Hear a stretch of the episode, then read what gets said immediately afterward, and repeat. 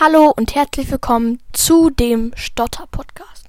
Ich bin ein elfjähriger Junge und ganz normal. Naja, so normal nicht, denn ich stottere.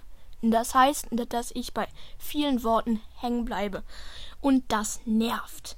Deswegen habe ich einen Podcast erstellt, in dem ich Tipps gebe und erkläre, was eigentlich Stottern ist. Außerdem erzähle ich viele Situationen aus meinem Alltag. Und äh, der Text für mich zu erzählen war sehr schwierig. Ich musste die ganze Zeit meinen Bauch anspannen. Viel Spaß mit, den, mit dem Podcast.